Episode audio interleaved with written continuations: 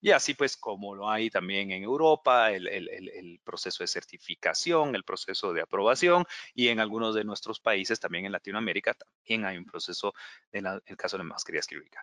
En el caso de la, del tapabocas, cubrebocas, la mascarilla de uso general, pues en este momento no existe un, un, proceso de aprobación, por lo menos no en Estados Unidos, pero eh, sí se, se, están generando estas guías porque se puede ver y está, pues, este, la, la tomado del, del, documento de CDC y cómo realmente se dan las guías, pero han, han salido estudios o, diferentes discusiones sobre qué efectividad tienen estos, cuál es la combinación de telas correcta que, que pueda dar y los efectos tal vez en algunos casos negativos cuando, eh, por ejemplo, uh, estoy utilizando una tela no, no, no, correcta para esto, que inclusive pudiera partir la gotícula y, y, y generar más gotículas versus el, el, el, efecto que se quiere, que es de retenerlas por completo. Entonces es bien importante eh, y qué bueno que se han estado generando estas guías y que les podemos compartir esta información a ustedes para poder ir mejorando realmente la estructura y, y las combinaciones. Que se prueba, ya lo hablamos, ¿no? Los diferentes estándares que generan, pues yo he listado aquí pues principalmente eh, Europa y Estados Unidos, eh, la protección al exterior. Entonces, empezando por aquí en, medio, la mascarilla quirúrgica pues tenía una, una forma, una estructura eh, y fue creado para ciertas funciones, para cierto tiempo de uso, para, cierta, eh, para ciertas situaciones y no necesariamente tiene un excelente ajuste. Tiene unas medidas que, se que, que, tratan de llegar al mejor ajuste, sí, el, el, el ajustador de nariz, tengo unas cuestiones, pero sí se puede encontrar que a, no se ajusta totalmente a los contornos de la cara que para cubrir eh, nariz y boca, ¿sí? Entonces, se puede decir que tiene un menor ajuste que sus primos hermanos. Ya vamos a ver por qué. El, el máximo es pues el, respirador siempre y cuando sea aquel respirador que se amarra atrás de la cabeza y detrás del, del cuello y que se siente claramente que forma un sello sobre la, la, nariz y boca y que fuerza todo el aire que nos sacamos eh, a través del material de filtrado, ¿sí? Entonces, uh, por ejemplo, si tenemos algunos... Eh, si tenemos algunos uh, eh, respiradores, obviamente, que no tengan ese nivel de ajuste, pues hay que ver realmente qué tanto se pegan a la cara, porque lo que se prueba aquí, y acuérdate, fueron creados para combatir polvos, vapores, óxicos y cuestiones así, el ajuste era una, una obligación cuando fueron estos, estos creados, ¿sí? Por lo tanto, pues el sello es mucho mayor.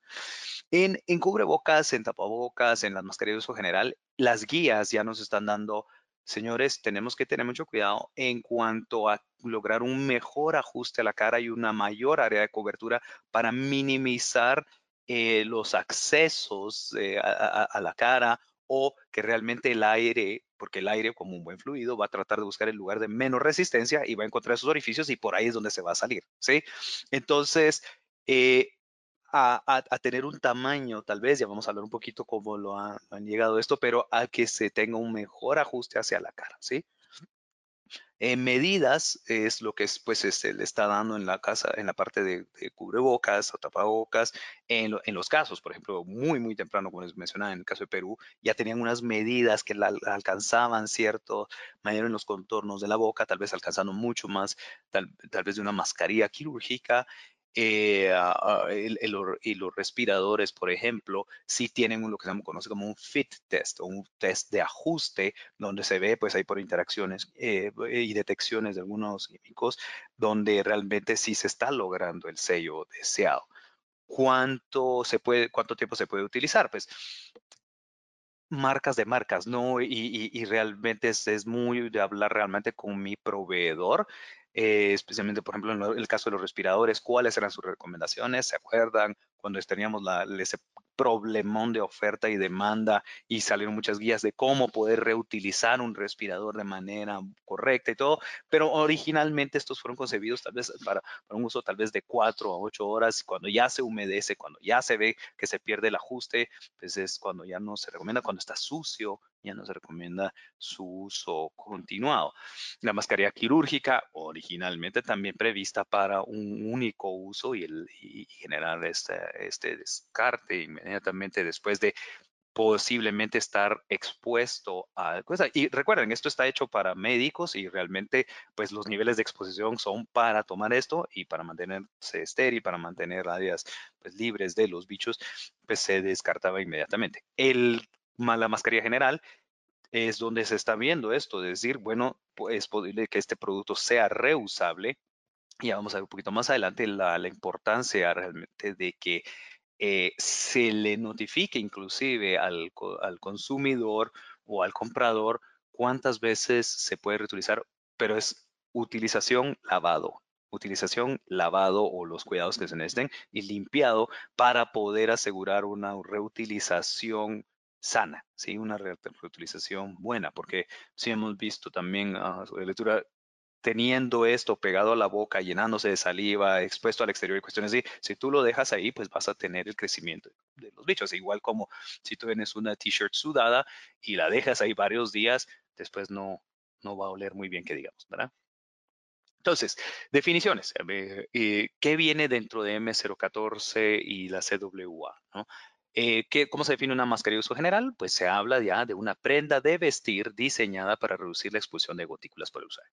¿Qué debe realizar esto? Pues cubrir la nariz y la boca, pero de una manera donde prevea confort y no tenga riesgos de limitar la capacidad de respirar de la persona. Como les mencionaba, muchos de nosotros nos tiramos ahí para utilizar muchos respiradores y, y realmente, ah, inclusive cuando tienes una actividad muy extenuante, es complicado realmente el, poder, el poder jalar aire, detrás de esto. Eh, como les digo, por ejemplo, yo pudiera hacer una mascarilla de, de, metal y tener una filtración del 100%, mm, o sea, no nada va a pasar a través de esto, pero no voy a poder respirar esto. Y esto es parte del confort. Y si estamos buscando de que una persona tenga un uso extendido de la mascarilla, tiene que ser confortable, no acumular calor, no estar completamente húmeda después por, el mismo aliento, la saliva y todo. Y, y, la, idea es que la gente se deje la mascarilla. Imagínate, desde niños hasta adultos, que todos se dejen la mascarilla puesta y la, la estén utilizando sin casi sentir que la tienen puesta. ¿Sí? Eh, ¿Qué debe hacer también? Ajustarse al contorno de la cara sin espacios abiertos, lo que hemos mencionado, permitir una respiración fluida. No son, no son, y lo viene en la definición es, no son equipos de protección personal. No se puede decir que son, eh, son prendas de vestir, ¿sí? Las mascarillas de uso general. No son dispositivos médicos y no están intencionados para el personal médico, porque si están generando estándares donde los niveles de filtración pueden ser un poco más relajados que los médicos, si esos médicos la fueran a utilizar en ambientes con altas cargas, imagínate el problema que esto pudiera darnos. Entonces, otros términos que se generan, la resistencia a la respiración. ¿Se acuerdan? Debe permitir una respiración fluida. ¿Cómo me aseguro que tengo una respiración fluida? Realizando pruebas de la resistencia a la respiración. Nosotros aquí en el laboratorio, pues tenemos eh, y, dentro del ATCC M014 se generan tres opciones para ver la, capacidad de respiración o la resistencia a la respiración a través de los materiales de la mascarilla, ¿sí? Y, eh, la, eh, y es muy, pues muy importante, aquí estoy agarrando el, más conocido, el más sonado, la, la AN14683, anexo C, que es la presión diferencial. Y como lo que veo, pues cuánto es la caída de presión que genera estas, estas capas de textil a las cuales ya tengo enfrente de la, casa, de la cara, ¿sí? Se realiza en la combinación de todas las telas, o sea, no, no me sirve si solo hago uno de los lienzos y trato de asumir cuántos, eh, en estos términos de mascarilla, pues asumir, y en toda nuestra industria textil, la cual yo he estado un buen rato aquí, asumir, todo, asumir algo es lo más peligroso, ¿no? Pero eh, se hace en toda la combinación, porque eso es, eso es por lo cual yo voy a estar forzando el aire.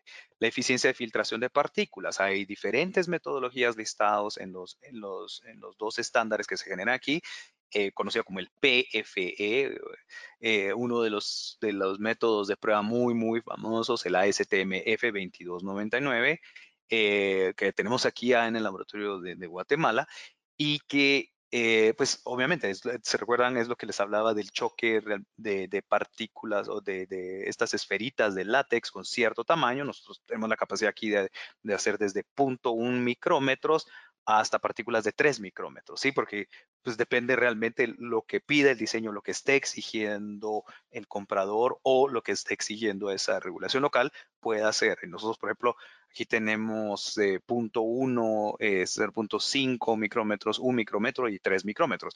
Lo que pudiera hacer que alguien eh, pues quiera ir mostrando sus diferentes niveles de, eficiencia de filtración de partícula o poner retos un poco más fuertes a, sus exigencias.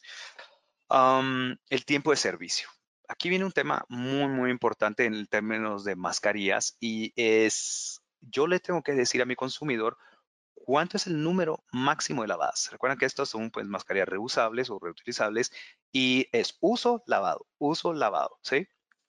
Entonces, el número máximo de lavadas, pues me va a dar el tiempo de uso, ¿sí? Y entonces si yo vendo algo que dice resiste hasta 50 lavados. Pero en la definición es el número máximo de lavadas hasta que el producto deje de realizar la función, ¿sí? Que pierda su desempeño en por lo menos cinco de estos cinco ámbitos clave, ¿sí? En su ajuste, cuando ya se deformó y realmente ya ni siquiera tiene un buen ajuste a la cara, permitiendo realmente el ingreso y salida de aire por otros lados que se afecte la filtración de partículas. Digamos, después, esto lo ofrecí después de 50 lavados, pero a partir del lavado 20 ya la eficiencia de filtración de partículas es de 50%, ¿sí? Entonces ya perdió su eficiencia de filtración de partículas. La resistencia a la respiración es, se cerró todos los poros del, del, del material y entonces ahora ya es más difícil respirar a través de este. El movimiento de las capas de los diferentes materiales, pues tal vez incrementa un poco más la resistencia a la respiración. Esas variaciones, pues no puede exceder ciertos, ciertos requisitos mínimos, ya se los voy a mostrar en un momento. Eh, y, que son guías, recomendaciones. Ah, por, favor, acordémonos de estos. Hoy por hoy no existe una, una, regulación. Sí, se están generando regulaciones en los diferentes países y situaciones así. Lo que se ha generado en el M014 y CWA son guías y recomendaciones, las cuales pues obviamente ya se están adoptando en los países para poder empatar muchos de los requisitos, ¿no? El afiance de las cintas o el elástico. Lo que pues nos ha pasado en algunos casos. Tenemos una mascarilla y al rato poco, se, ya se, se, una de las amarras ya realmente no estaba en la mascarilla y ya, ya me quedaron eh, tres de cuatro patitas que tenía realmente en la mascarilla la recuperación de las cintas y el elástico. Entonces, esos elásticos, como lo hemos visto, que empiezan muy bien y al rato pues ya tengo la mascarilla abajo de la nariz, no por uso, sino porque realmente el elástico dejó de hacer su función y realmente se estiró suficiente y ya, ya la, nariz empieza a aparecer eh, eh, lamentablemente, ¿no? Porque ya mm, se perdió parte del ajuste, pero no por la deformación del material, sino simplemente porque el elástico perdió su capacidad de recuperación. Entonces, después de los lavados ya se va viendo que qué tan capaz es ese elástico de poderse recuperar, ¿ok? Eh, bueno, que puedo ver siempre, por favor, tomar en cuenta cuáles son las regulaciones eh, del país. En el caso, por ejemplo, de Estados Unidos, estamos hablando de la parte de inflamabilidad. Inflamabilidad, como esto es una prenda de vestir, debe cumplir con la 16 FR 1610. ¿sí? Lo que no queremos es que esto que está amarrado a la cara, pegado a la cara, tampoco suponga un riesgo porque tiene ciertos, eh, cierto grado de inflamabilidad. Los etiquetados, el etiquetado comercial del país donde se está distribuyendo, súper importante, las etiquetas de cuidados, ya que estamos hablando de que esto va a ser reusable y debe ser lavado con ciertas instrucciones, pues debe de estar eh, presente para que yo lo pueda identificar. Claro, siempre debo tratar de evitar los contactos directos a la cara. Todos los elementos que yo ponga, que no, por ejemplo, no sean el textil, pues son elementos adicionales que yo debería estar analizando para que no me, traigan nuevos riesgos. ¿ok? Los requisitos en el caso de Estados Unidos para niños, ¿sí? si esto se va a comercializar y, las recomendaciones de bueno, mascarillas de, digamos, de 3 a 12 años. ¿sí? Eh, en Estados Unidos hay requisitos específicos de qué debe pasar con ellos. Las dimensiones y tallas, o sea, van a tener que el, objetivo es cubrir correctamente la nariz y la boca, ¿sí? Y de...